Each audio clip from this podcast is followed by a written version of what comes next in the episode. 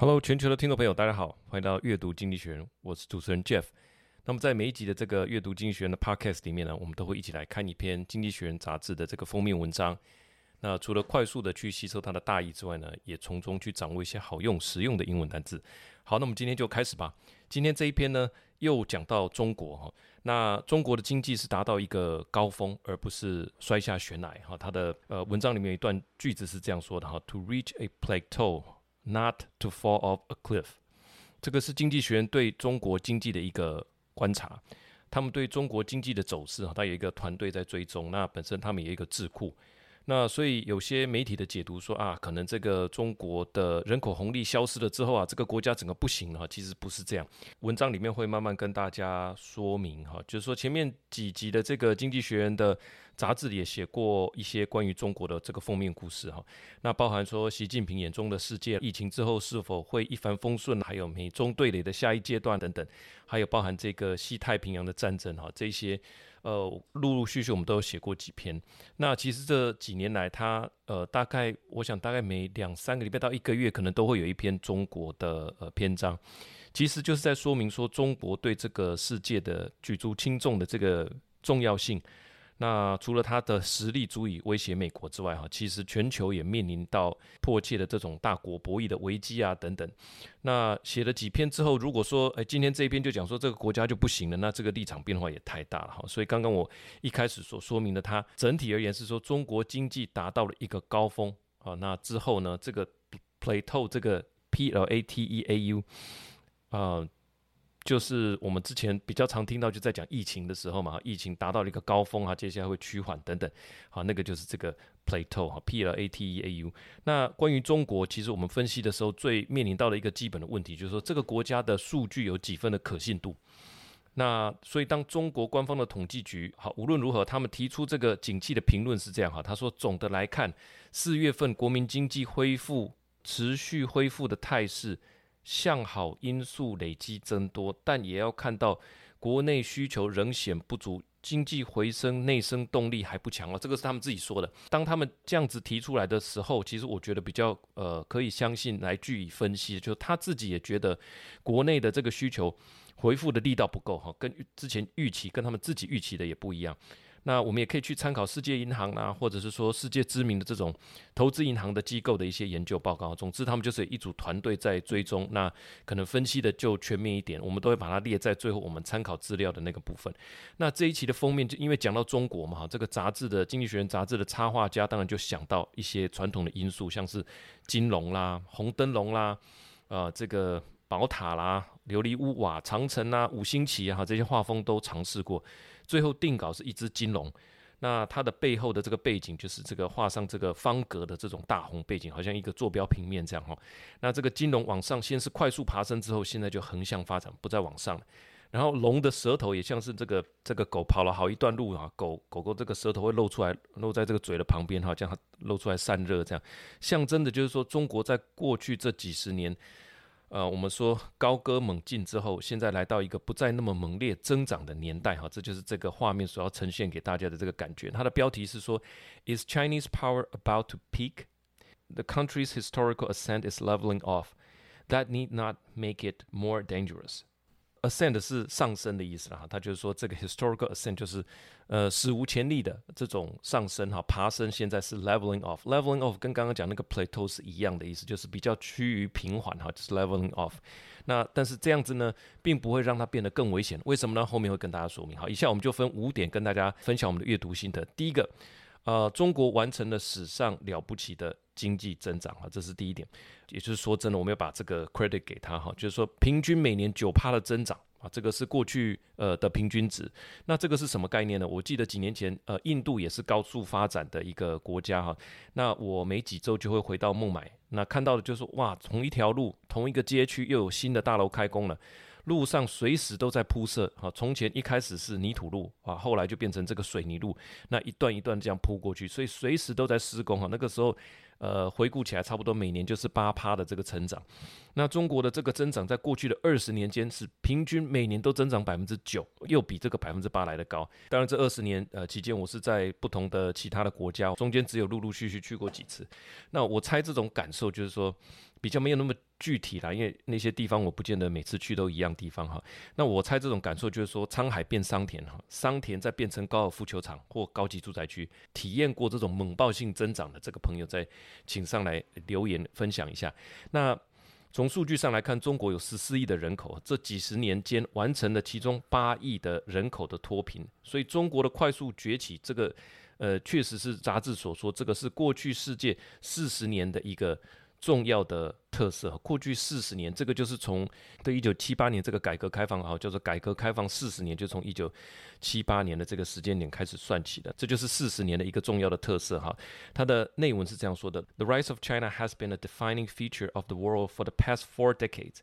Since the countries began to open up and reform its economy in 1978, its GDP has grown by a dizzying nine percent a year on average. That has allowed a staggering 800 million Chinese citizens to escape from poverty. Today, China accounts for almost a fifth of global output. The sheer size of its market and manufacturing base has reshaped the global economy. Xi Jinping, who has ruled China for the past decade, hoped to use his country's increasing heft to reshape the geopolitical order too.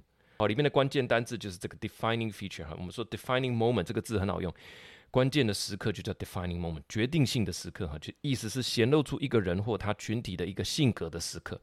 那再讲一个时代，那当然就是说决定性的一刻。那这边讲的是说 defining feature，比较接近中文说的这个啊，标志着这个时代的特色哈，或者说这个时代标志性的特色就是 defining feature。那过去四十年这个中国的崛起，还有中国的快速崛起，这整件事情就定义了我们几乎这四十年的一个。你说场景也好的一个特色也好，那第二个重点，想完成中华民族的伟大复兴，中国会需要持续经济的火爆增长。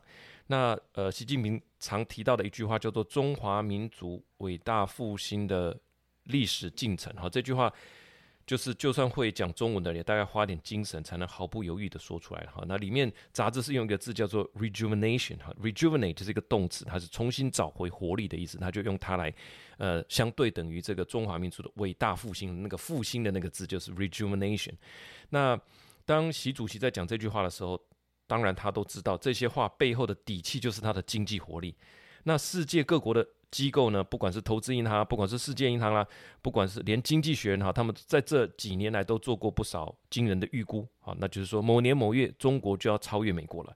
那我去查了一下，二零零一年的时候，高盛二零二零零一差不多就呃就是中国加入 WTO 的那个时候嘛，好，说二零零一，那高盛这个投资银行就写出金砖四国的报告里面，就说这个超越的时间点是二零四零年，那么在过了十一年，二零一一年的时候，哈，过了十年了，他又把这个时间点提前到二零二七年，那又提前了好多年啊，提前了十三年哈，就连《经济学人》这个杂志自己都曾经预估是在二零一九年就会发生了，好，但是今天这一篇《经济学人》就是要告诉他，告诉大家说，现在就走到了那个，不管你是哪一年的，差不多是二零二几年嘛，对吧？那。或者二零二零年的这一这一段期间，现在就是走到了原本预期中国要超越美国的那个那个 moment，但是却发现了一件事情，这件事情叫做中国经济放缓了，而中美中美两个大国之间，未来最多看起来就是一个势均力敌而已，好，取代而取代的原本的预期是说中国就要快速超车美国了哈，现在就是中国进入一个高度成熟化的经济体，原本的那种野放的活力。每前面所讲的每年九趴的经济成长率就不复见了。那其中这个概念被大家注意到的一个原因，就是有一本书叫做《Danger Zone》哈，就是在二零二二年出版的一本书，里面所提到一个概念，就叫做 Peak China，P-E-A-K 就是顶峰的意思，达峰达标达到最高峰，Peak China 的这个概念。那它里面也顺带提到，就是说，就是因为中国也认识到。啊，他们的国力最强就是这几年，因此而加大了它侵台的可能性，所以它的书名才叫做 Danger Zone。那大家全球因为它的这样的认知，还有它经济体达到这样的高峰，那它可能在高峰待不了多久，所以进入到一个更危险的状态。哈，内文是这样说的：There is just one catch. China's rapid rise is slowing down. Mr. Xi promised a great rejuvenation of his country in the coming decades, but the economy is now undergoing something more prosaic. A great maturation. Whereas a decade ago, forecasts predict that China's GDP would zoom past America's during the mid 21st century, and retaining a commanding lead. Now a much less dramatic shift is in the offing, resulting in something closer to economic parity. 那里面有个关键词哈，就是这个 rejuvenation，刚刚所说的恢复。 呃，这个活力回春哈，或者说组织啦、体质啦啊，恢复这个活力。呃，还有另外一个词啊，这个 rejuvenate 是 R E J U V E N A T L，rejuvenation 哈，就是重新找回活力。刚刚讲的那个复兴的这个字。那呃，另外一个就是平淡无奇的意思哈，叫做 prosaic，P R O S A I C，平淡无奇的缺乏想象力，就是这一篇的标题。中国的经济增长是不是要进入一个平淡无奇的状态啊？就是用这个字 prosaic 啊，那。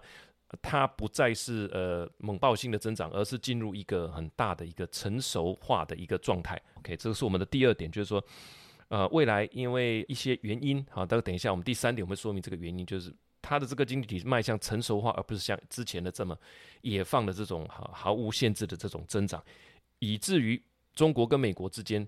未来看起来就像是一个哈比较像势均力敌的这样一个态势。还有一个关键词是这个 parity，parity 就是势均力敌的意思，economic parity 就是两方都互相对等的意思啊，parity，p a r i t y。好，那第三点就是说，人口成长不是趋缓，而是总量开始，而是总量开始减少。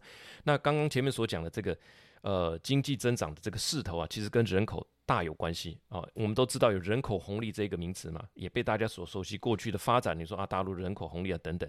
那这个 Peak China 中国已经到顶的概念，最重要的理论基础就是说，它的人口结构的变化，原本的红利变成了负债，from tailwind to headwind。那也让这个中国向这个世界工厂说再见。好，那讲细一点，就是说去年。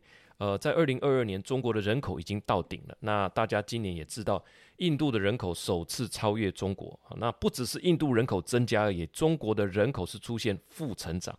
那人口老化随着时间会慢慢越变越严重。劳动力也已经下滑很多年，就是劳动人口啊，十五岁到六十五岁之间的这个人口是下滑的。你说劳动力也下滑，那人口也老化，那另外很重要的就是什么？小孩要多生。但是生小孩这件事情，我去查了一下，中国政府现在鼓励生三胎，甚至把它写进法律，但是事实上效果不彰。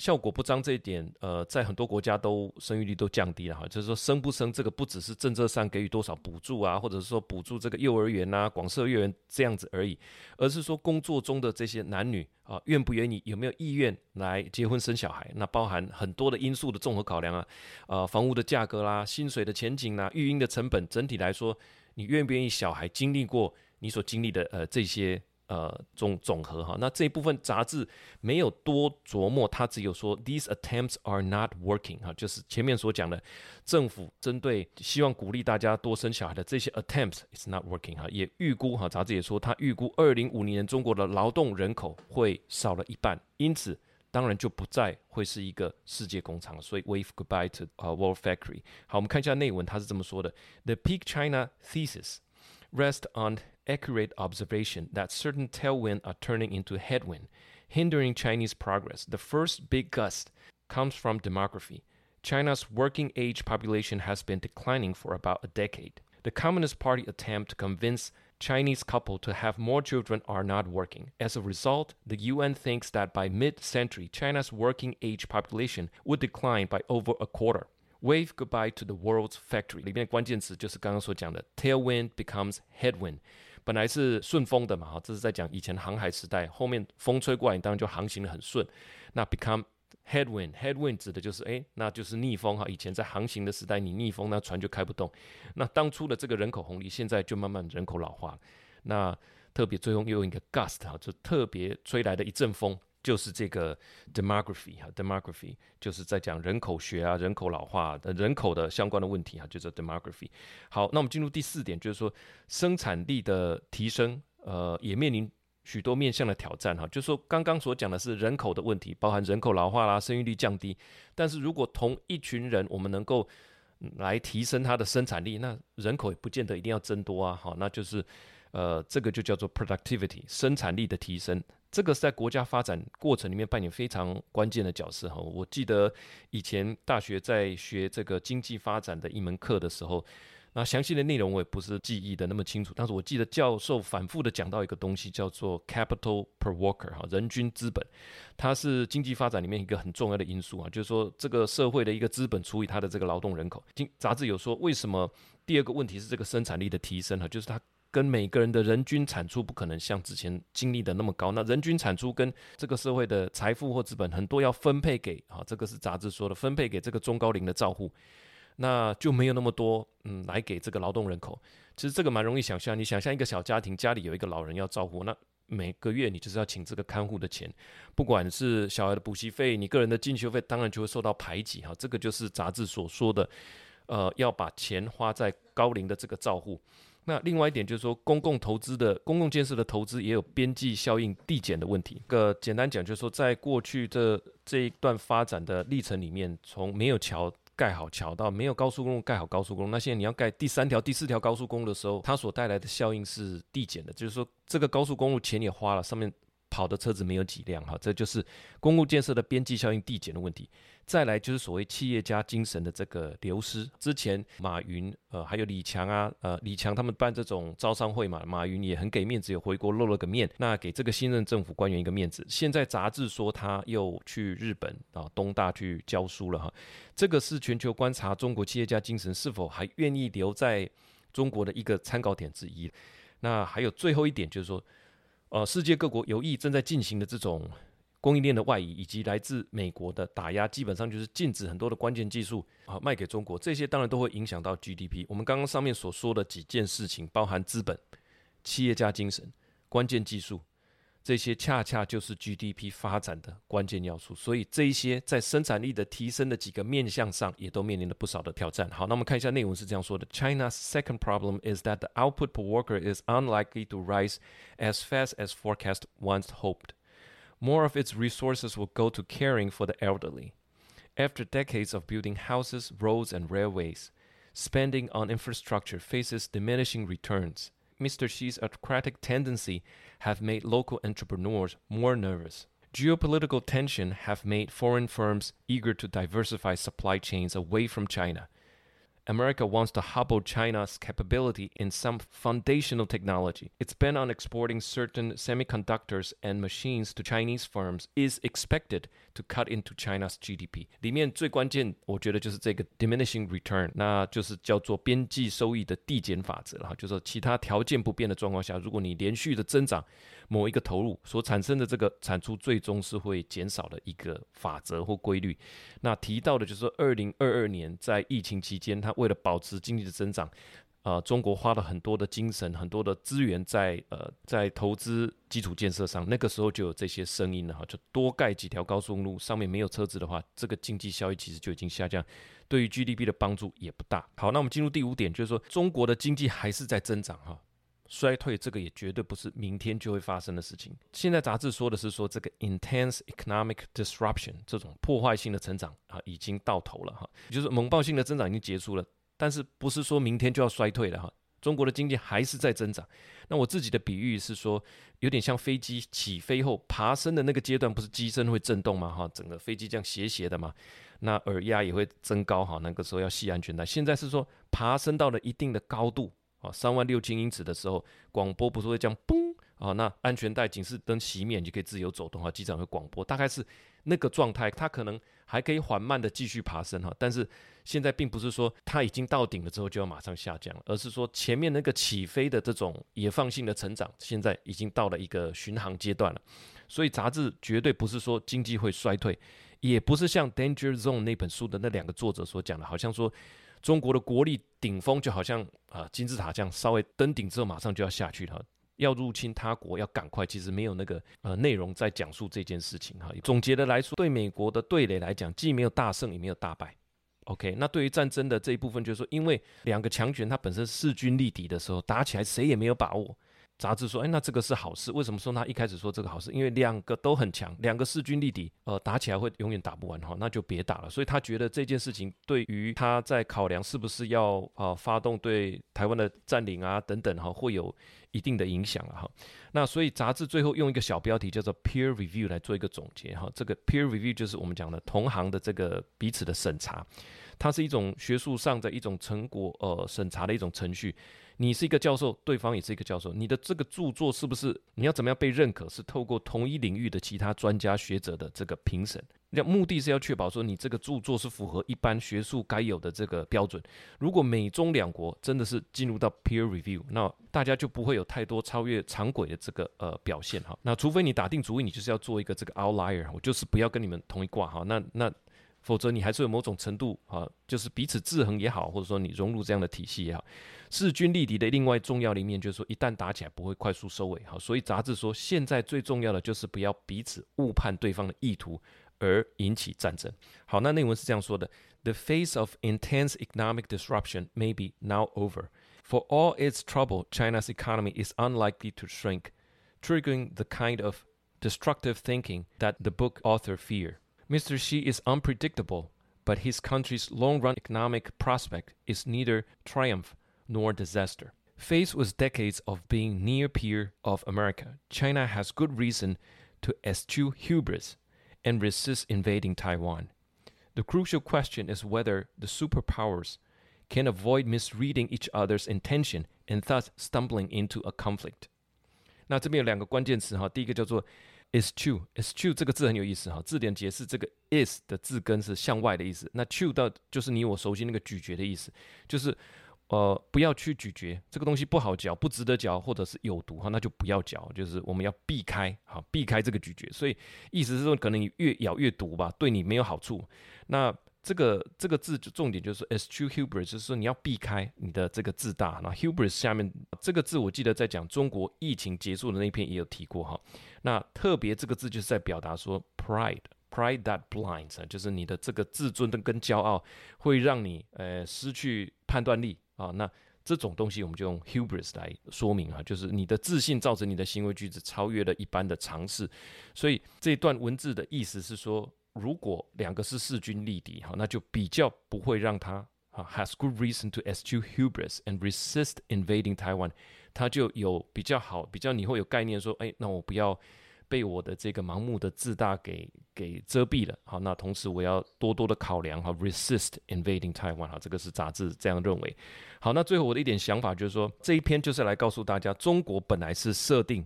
被其他的机构认为要快速超越美国啊，叫做 Zoom Pass。那现在最多的是势均力敌。Goldman Sachs 最新在二零二二年年底的这个报告呢，也是说二零到二零五零年哈，它才会微幅领先美国。甚至有一些其他的机构预测说，最多中国就是达到美国经济实力的百分之八十而已啊，不会再更多了。那我想，如杂志所说了，你的这些预测，呃，都会很多的变数。但是，如果你预测起来，对于未来就是一个势均力敌，那你的心中可能就不会有那么多狂念啊，你就不会去做一些怎么说冒犯别人的事情吧。好，那一切的主因就是这个人口的老化。呃，我觉得很有意思，是说中国的官员应该也是有看到这一篇，因为这一篇是在五月十五号刊登的，他在人民日报在五月十八号又刊登了另外一篇哈，就是在讲说正确的认识。中国现在人口的转变，他所提的一个概念就是说，人口红利现在变成人才红利，意思就是说，人口老化就算它注定发生哦，重点我们是人力素质要提升，那我们可能透过教育啊等等等等。那文章最后也也是有承认，就是说这本身并不是一件事呃容易的事情，它是一个复杂的社会系统工程哈。那是不是做得到？那中国呃我们就继续来观察。那撇开这个两强相争，我觉得里面的一个重点呃就是说人口老化这件事情是每个国家。都会遇得到的哈，如鲍尔所说的，我们应该先做好呃可以控制的部分，我们要自己控制哈，叫做 control the controllable，控制可以控制的因素。我们小时候所背过的这个什么老有所终啦，壮有所用，幼有所长，看起来还是很重要的一个目标。怎么样延长这个壮有所用到老有所终之间的这个过渡？哈，其实就是这个现代社会很重要的一个课题。如同上一篇所说的，呃，各国会面临三大财政问题，一个是绿能，一个是军备，一个就是人口老化。那呃，怎么样延长这个壮有所用的这个期间，让这个备用的人也开心啊，更年轻的人也受益啊？这个就是进了，自然就会减缓、减少这个老年照护的这个开支。那我觉得写到这边会让我觉得说，这个是影响未来国家社会战力的一个重要的面向。值得我们提早思考、提早布局。以上就是这一集的这个《经济学人》杂志封面文章的呃五个阅读的心得，跟我自己的一点想法哈。呃，如果你觉得这个节目不错，请务必分享给你的好朋友哈，一个两个都欢迎哈，让大家更多的人呐一起来关心这个世界的时事。那么同时在每一集的这个 podcast 之后呢，我们都有准备。呃，文稿，那有文稿的好处就是，你除了可以参考呃里面的一些内容之外呢，日后再重新查找或寻找起来会非常的方便。那我们在写这个文章的过程里面，也都有把这个《经济学人》杂志它所提到的一些提到的一些资源呐、好额外的这些我们去查证的资讯，我们也都有做做一个列表。那也可以去做很多的主题性的这种延伸的阅读。好，那我也简单讲一下这些参考资料。呃，大概这一集有十一个哈。第一个就是美国对中国的经济与技术的审查，事实上它是个有一个审议委员会哈，叫做美中经济及安全审议委员会。那第二个是 Goldman Sachs 对中国所做的最新的这个报告，在二零二二年底，它总共一百一十页哈。那刚刚所提到人民日报。呃，里面有一个专栏，它的署名叫“重音”哈，就是全面认识、正确的看待我国人口发展的新形势。第四点，还有这个人民币是不是要取代美元哈？其实这一题我去查了，这一题讨论非常多年了。第五个，汇率的背后是国力，就是人民币未来的走势等等。那第六个是中国年轻女性的自述，为什么我们不愿意结婚生育啊？这个是在 BBC 这边。中国人口趋势预估值来自联合国哈。第八个是经济学人这个封面文章。那第九个是中国国家统计局哈，第十个是啊中华民国国家政策研究院在撰写世界各国对于中国经济超越美国的这个预估的时间表。第十一个就是美国的 GDP 高出中国的六倍呢，都花去了哪里哈？这样好，以上就是我们这一集的阅读经济学人呃的一个心得分享。呃，喜欢这个节目，我们就下个礼拜见了，拜拜。